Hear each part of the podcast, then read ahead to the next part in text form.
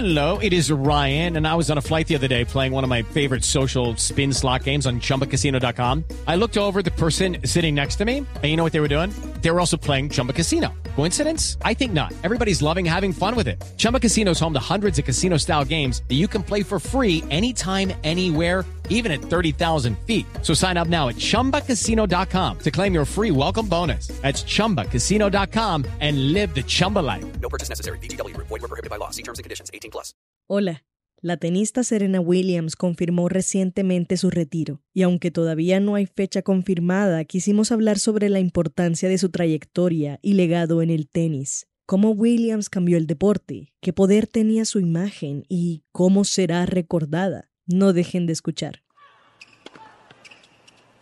Los torneos más importantes del circuito mundial de tenis que se disputan cada año son el Abierto de Australia, Roland Garros, Wimbledon y el Abierto de Estados Unidos, cuya primera ronda de partidos empezó el 29 de agosto, siendo el último Grand Slam del 2022.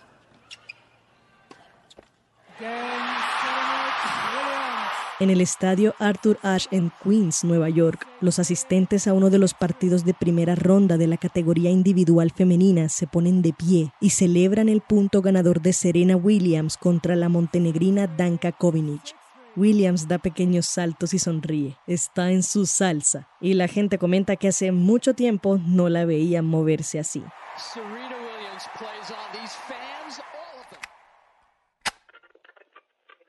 Esto es Impertinente. Mi nombre es Paula Cubillos. Quédense con nosotros. Serena Williams ha sido un ícono desde muy joven, incluso antes de su nacimiento, el 26 de septiembre de 1981. La primera persona que las llamó a ella y a su hermana mayor, Venus Williams, las número uno del mundo del tenis, fue su padre, Richard Williams, quien tenía grandes planes para ambas desde antes de que nacieran en el estado de Michigan, Estados Unidos. Serena Williams ganó su primer torneo a los cuatro años. Fue considerada tenista profesional a partir de septiembre de 1995, cuando tenía 14. Solo dos años después debutó en el top 100 de las mejores tenistas del mundo en el puesto 99 y en 2002 alcanzó el primer lugar en el ranking de la Women's Tennis Association, la WTA. Su carrera es una acumulación de logros impresionantes. Mencionemos solo algunos. En 2012 obtuvo el Golden Slam por haber ganado los cuatro torneos que componen el Grand Slam más las Olimpiadas de Londres. A la fecha cuenta con 23 títulos Grand Slam en la categoría individual, la mayor cantidad de títulos alcanzados por cualquier hombre o mujer en la era abierta. Con más de 850 partidos ganados, es la cuarta jugadora con más victorias y se mantuvo en el puesto 1 del ranking de la WTA por 319 semanas, 186 de ellas consecutivas. Pero su impacto no solo se mide en estas cifras, Williams ha hecho resonar su voz en los sets y en otros espacios para defender las causas en las que cree, como la lucha contra el racismo y el sexismo. Citándola, el día que deje de luchar por la igualdad y por las personas que se ven como yo, será el día que esté en la tumba. Además, siempre usó su vestimenta para comunicar y denunciar, reconociendo la moda como herramienta de cambio social faldas tutú, botas, estampados, denim, monos que no cubrían una de las piernas, colores llamativos. Serena Williams siempre estuvo a la altura del dress impress, vestir para impresionar, revolucionando el concepto de moda deportiva, aunque eso implicara causar revuelo, sobre todo en los valores conservadores del mundo del tenis.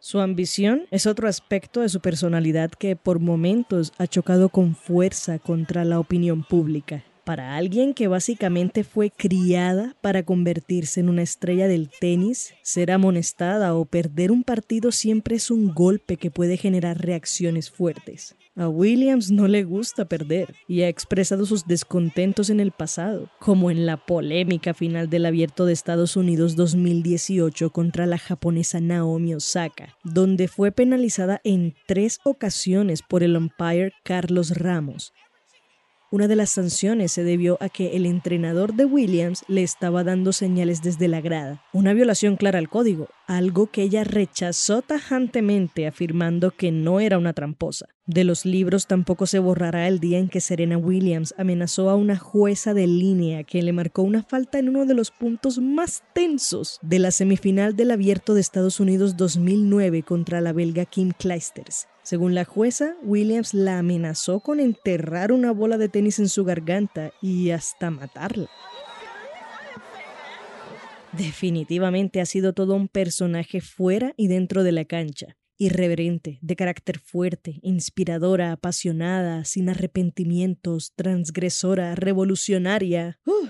Podríamos dedicar un episodio entero a la lista de adjetivos que definen a Serena Williams, cuya historia, aun en medio de las controversias, es una oda al amor propio, al empoderamiento y al orgullo de ser quienes somos. Y nadie estaba preparado para eso. Nadie estaba preparado para el tornado que representaría su presencia como tenista profesional y como persona. Su estilo de juego, convicciones y actitud impresionó a fanáticos, a tenistas veteranos, amateur y por supuesto a otras jugadoras que pertenecían a su categoría. Bueno, a Serena yo la escuché cuando llevaba, estaba intentando jugar torneos ya más grandes, los WTA. Primero me encontré con su hermana, con Venus. Recuerdo mucho que jugamos un una primera vez en una quali de un torneo en Estados Unidos y ya estaba Serena por ahí dando vueltas. Me acuerdo mucho las dos con sus trenzas con las chaquiras y el ruido que hacían cuando, cuando jugaban, los gritos que, que pegaban y ya se hablaba mucho de, ella, de ellas dos, que iban a ser muy buenas y que, que eran el futuro del tenis americano, eh, pero no, no nos esperábamos todo lo que hizo Serena. Escuchamos a Fabiola Zuluaga, considerada por muchos y muchas como la mejor tenista profesional de Colombia. Llegó a ser la número 16 del mundo y a ganar cinco torneos de la WTA. Hoy es capitana de los equipos colombianos femeninos del ciclo olímpico y de la Billie Jean King Cup. Cuando yo enfrenté a Serena, o sea, eso fue muy lindo, fue segunda, segunda ronda de, del US Open precisamente cuando fui a jugar en el Arthur Ashe, todo el mundo me decía que qué sentía, que en la en night session, o sea, en sesión de, de, la noche, y yo pensaba, no, pues si ya enfrenté a Hingis en, en Roland Garros, ya he enfrentado, pues como a otras rivales, yo pensaba que sí, era algo súper chévere, súper wow, pero yo no sabía qué significaba, o sea, no, no entendía por qué los periodistas me hacían esa pregunta. Bueno, cuando entré a la cancha me di cuenta es otra cosa, es impresionante. En todo momento, o sea, cuando yo la veía al otro lado, yo decía, wow, es serena, es enorme. Obviamente ya la había visto en los, en los vestieres y todo eso, pero, pero en la cancha es como que más impactante. La verdad que durante todo el partido no supe dónde estaba. O sea, fue algo impresionante del, de como que me sentía como, como si estuviera en un show, en, en algo eh, que no era un partido de tenis. Eh, los golpes de ella eran durísimos, o sea, los saques, eh, las, de, las devoluciones, eh, pero de todas formas sentí que jugué bien, jugué un buen partido y fue una experiencia maravillosa que nunca la olvido. Catalina Castaño es otra de las grandes figuras de la historia del tenis colombiano. Fue la 35 del mundo en sencillos y la 74 en dobles. Representó al país en múltiples ocasiones, incluyendo los Olímpicos. Hoy es entrenadora de jugadoras profesionales y promesas del tenis colombiano. Es curioso que para ambas leyendas este deporte no fue la primera opción o la más deseada al principio. En el caso de Fabiola Zuluaga en su natal Cúcuta, las clases terminaban muy temprano, por lo que su madre pensaba que debía practicar un deporte para invertir bien el tiempo. Cuando la natación no funcionó, la inscribieron en el semillero del Club Tenis de Cúcuta, donde, motivada por querer jugar con las raquetas que usaban los grandes, empezó a ganar torneos y su sueño pasó de ser algo recreativo a algo profesional. Desde los 12 años me vine a vivir a Bogotá. Salí de Cúcuta muy joven eh, con esa idea de querer eh, intentar eh, emular, digamos, a Gabriela Sabatini, que era mi, mi ídolo fue duro llegar a una ciudad tan grande, el cambio drástico del calor al frío, sin la familia, bueno, es dejar el colegio, que me vine, salí del colegio y me vine a entrenar prácticamente de 8 de la mañana a 6 de la tarde. Fue algo difícil, pero valió la pena. Y a medida que iba ganando partidos y que iba mejorando el ranking, pues veía que, que sí valía la pena todos los esfuerzos que se estaban haciendo. Catalina Castaño, por su parte, llegó al tenis por casualidad. De pequeña era buena en los deportes, practicaba gimnasia, baloncesto, atletismo y hasta patinaje. Un día la invitaron a participar en un torneo de tenis en Cali. Viajó allá desde su natal Pereira y sin saber nada sobre el deporte, ganó. Llegó un momento en que, bueno, ya había hecho unas, unas pruebas y había quedado selección Risaralda de atletismo, de, patinaje y en ese momento mis papás eh, me dijeron, bueno, yo creo que lo que nos queda más fácil a nosotros es que juegues tenis en el club, porque queda más cerca de, ir a, a, practicar los otros deportes. Entonces ahí fue que me inicié en el tenis. O sea, al principio era como, como porque no, te, no tuve más opciones y después ya se convirtió en mi pasión y en, y en lo que más me gusta. Ser tenista profesional, ¿qué es eso? ¿Con qué se come? Tanto para Castaño como para Zuluaga, el haber seguido ese camino implicó adentrarse en terrenos poco explorados en Colombia, pero la apuesta dio frutos. Se vio en los partidos ganados, en el orgullo de ser la número 16 del mundo o de levantarse un día y recordar que se es la número 35. Cada paso que dieron Fabiola Zuluaga, Catalina Castaño y Serena Williams en su carrera, aunque diferentes, estuvo marcado por esa perseverancia y la emoción de pertenecer a algo grande, de sentar un precedente. Era muy importante poder mirar un día hacia atrás y sentir que todo había valido la pena. Para Williams, ese día se acerca. A través de una carta publicada en la revista Vogue, la tenista anunció el 9 de agosto que su etapa como profesional acabaría en el Abierto de Estados Unidos 2022, pues está decidida a explorar y encontrarse con una nueva Serena más allá del tenis. ¿Cómo se llega a esa conclusión? ¿Cómo sabes que estás acercándote a ese punto? ¿Y cómo te preparas para ello? Algunos pensaron que ese momento había llegado tras el anuncio de su embarazo en 2017, después de ganar el abierto de Australia teniendo dos meses de gestación. Pero no, Williams dio a luz a su hija Alexis Olimpia en septiembre del mismo año y volvió a las canchas en febrero de 2018. Quizá no podamos hablar personalmente con Serena Williams para preguntarle qué piensa, si las lesiones que ha tenido a lo largo de su carrera, como la que sufrió en 2021 y la obligó a salir del torneo de Wimbledon entre lágrimas en su partido de primera ronda, por ejemplo, influyeron en la decisión, o si los episodios de ansiedad, estrés y depresión que le impidieron acumular más logros representan un arrepentimiento hoy pero por eso también quisimos hablar con Fabiola Zuluaga y Catalina Castaño, para entender qué significa abandonar las canchas. Ambas son tenistas retiradas, Zuluaga en 2005 y Castaño en 2014. Esa decisión de retirarse no es nada fácil. Eh, por lo menos en mi caso me costó mucho trabajo porque es algo, primero, que uno quiere mucho, segundo, a lo que uno está acostumbrado a hacer toda su vida. Yo desde los siete años estaba jugando tenis y y no sabía hacer otra cosa más que eso. Como les dije, incluso me salí de, del colegio y me dediqué completamente al tenis. Así que saber tener un momento exacto cuándo debo retirarme no lo hay. Yo creo que es más por sensaciones, por sentimientos, por lo que sienta uno en la cancha, que empieza uno a pensar un poco eh, si ya se está acercando ese momento. Creo que uno nunca va a estar listo. Eh, duele mucho. Por lo menos yo me retiré en septiembre eh, me hicieron una despedida en febrero y lloré como si hubiera sido el mismo día que jugué mi último partido, así que es, es difícil, no es fácil, y, pero la vida lo va acostumbrando a uno y además uno tiene otras metas, otros pensamientos. En mi caso ya estaba casada, quería tener hijos y hacer muchas cosas que por el tenis no se pueden hacer. El último partido de Fabiola Zuluaga fue en el Abierto de Estados Unidos del 2003 contra la belga Kim Kleisters, en ese entonces la número 3. Cuenta que solo dos o tres personas sabían que ese era su último torneo y que una película con todos los momentos de esos 11 años de carrera profesional pasaron frente a sus ojos. Sentía nostalgia, alivio. No quería que el partido terminara y lo dio todo hasta el final. Siempre lo dio todo hasta el final. Obviamente mi decisión fue más abrupta. Eh, yo sí quería, o sea, yo sí estaba pensando en retirarme, pero pues a mí me llegó la enfermedad del cáncer y como que fue más, como que, ¡pum!, decidieron por mí. Fue en shock porque toda la vida jugué tenis profesional y cuando, estaba, cuando me diagnosticaron yo estaba activa. Así que fue como pasar de estar pendiente de jugar torneos profesionales a ahora enfrentarme a luchar por mi vida.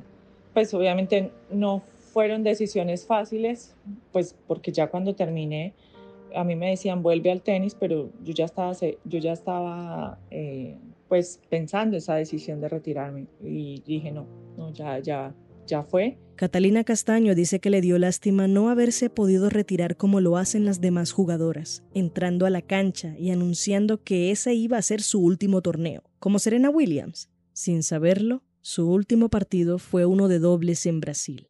Aún así, dice que no cambiaría nada, porque lo dio todo, y esa es la imagen por la que quiere ser recordada. Uf, debe ser fuerte, ¿no? Pensar en cómo te recordarán las futuras generaciones. Creciste con otras competidoras, con aficionados y seguidores, y con el deporte mismo. Pero un día, tu legado y tu trayectoria se encargarán de seguir contando tu historia. Entonces piensas en ese relato, en lo que viviste, en cuáles cosas hubieras quitado y cuáles hubieras dejado. Fabiola Zuluaga, por ejemplo, dice que le hubiese gustado ganar un Grand Slam, vencer a Venus Williams, obtener una medalla olímpica, acumular más victorias. Pero ella está tranquila porque eso no borra la alegría y la satisfacción de dejar una huella tan importante en la historia del tenis colombiano. Mi último entrenador siempre eh, tenemos bastante contacto y me lo recuerda mucho que, que a mí para sacarme de la cancha tenían que darme un mazazo, como dicen los españoles eh, y creo que, que, esa es una bonita manera de recordarme que dejé todo en el campo, siempre sentí ese apoyo de, del público colombiano y siempre estuve muy orgullosa de que al lado de mi nombre estuviera esa banderita de, de Colombia y ese COL. Eh, lo llevaba con, con, mucho orgullo, así que, que siempre pues fue un empuje que tenía ahí al lado. Lo mismo pasa en el caso de Catalina Castaño. Nada podrá borrar esa imagen de guerrera que entraba a la cancha para dar lo mejor de sí. Nada podrá tapar su legado de trabajo duro y lucha, y su trayectoria seguirá viva en los relatos de la historia del tenis en Colombia. Ayer, Serena Williams pasó a tercera ronda en el Abierto de Estados Unidos tras ganarle a la Estonia Annette Kontaveit, la segunda favorita del torneo. Hoy, a la fecha de publicado este episodio, jugará la tercera ronda contra la croata australiana Ayla Tomljanovic. Puede que Williams ya no esté entre las mejores ranqueadas por el tiempo que estuvo fuera de la cancha, pero sigue siendo una jugadora que hace temblar al estadio incluso antes de tocarlo. Por eso eriza la piel el solo acto de pensar en lo que se contará de Serena Williams una vez que se retire, en la falta que hará verla en las canchas, con su técnica, su presencia, su carácter y su energía todos los mensajes que envió, lo que habló, lo que cayó y lo que defendió. ¿Cuántas promesas del deporte crecerán alrededor de esas historias, de ese legado, de la emocionante idea de haber compartido cancha con la mujer que cambió el tenis? Fabiola Zuluaga y Catalina Castaño coinciden cuando dicen que, como Serena Williams,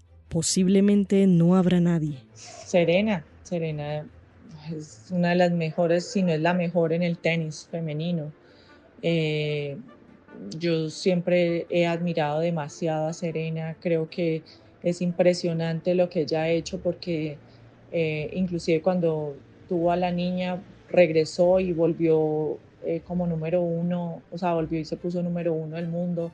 Para mí es la mejor tenista que ha tenido en la historia. Que lo que ha hecho ella en todo sentido en el tenis, en su manera de ser, en su manera de vestir, eh, en su manera de hablar, expresarse, hablar cuando cree que las cosas no, o cuando creía que las cosas no estaban bien, creo que va a ser difícil que, que la reemplacen ese temperamento, esa actitud que tenía ganadora y siempre imponente en todo momento, pues esperar pues que en algún momento llegue alguien que pueda superarla, pero creo que, que va a pasar mucho tiempo.